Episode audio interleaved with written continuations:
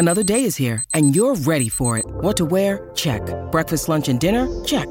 Planning for what's next and how to save for it? That's where Bank of America can help.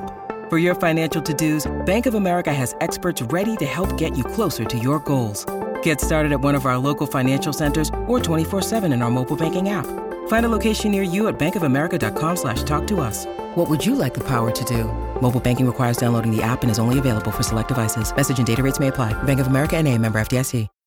When you need mealtime inspiration, it's worth shopping Kroger, where you'll find over 30,000 mouthwatering choices that excite your inner foodie. And no matter what tasty choice you make, you'll enjoy our everyday low prices, plus extra ways to save, like digital coupons worth over $600 each week. You can also save up to $1 off per gallon at the pump with fuel points. More savings and more inspiring flavors make shopping Kroger worth it every time. Kroger, fresh for everyone. Fuel restrictions apply. Pourquoi Jeff Koons fait-il souvent polémique?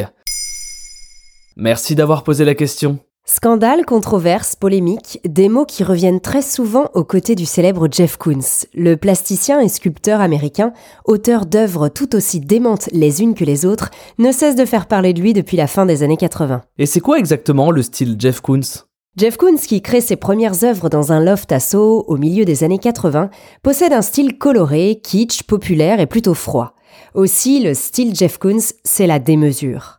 Dans la lignée du pop art d'Andy Warhol et de l'art conceptuel de Marcel Duchamp, Jeff Koons s'amuse avec les codes de la pop culture, les tailles et les matières. Il utilise très souvent des matériaux comme le marbre, la porcelaine, le verre, le plexiglas ou encore l'inox. L'artiste détourne les figures de la culture américaine et l'imagerie populaire et est exposé dans les plus grands musées du monde entier ou au cœur des capitales.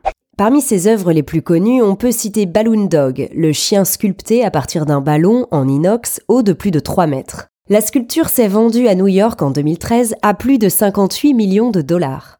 On peut également citer Play-Doh, sa sculpture tout aussi monumentale en aluminium très coloré, de la pâte à modeler en version XXL. Il en a créé 5 copies dont l'une s'est vendue en 2018 à plus de 20 millions de dollars. Bref, Jeff Koons s'amuse, mais ce n'est pas au goût de toutes et tous. Et quelles sont ses œuvres les plus controversées? Il réalise dans les années 90 des œuvres particulièrement controversées car à caractère pornographique où il se met en scène avec sa compagne de l'époque dans des positions parfois très explicites. Dans un autre genre, Jeff Koons sera pris à partie de nombreuses fois pour son recours au plagiat qu'il défend alors comme un art de l'appropriation.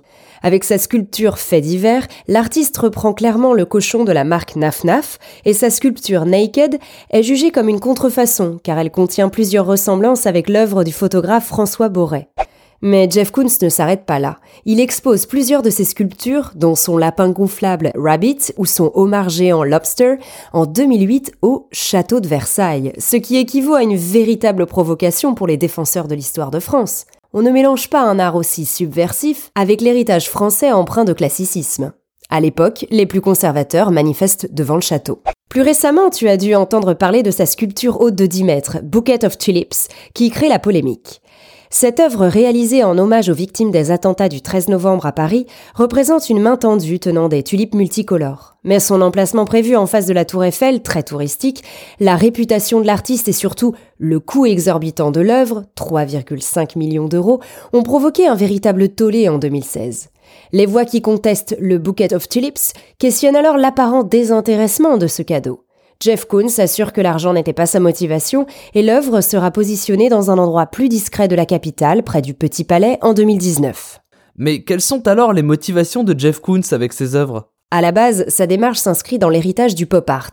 Il s'approprie des objets et essaie de comprendre pourquoi et comment des produits de consommation peuvent être glorifiés. Il affirme essayer de faire de l'art pour le plus grand nombre et travailler toujours avec le souci de traiter de choses avec lesquelles tout le monde peut créer un lien. Une chose est sûre, Jeff Koons est l'un des artistes plasticiens les plus bankable de l'histoire. Cet ancien trader, businessman et communicant hors pair est l'artiste vivant le plus cher au monde.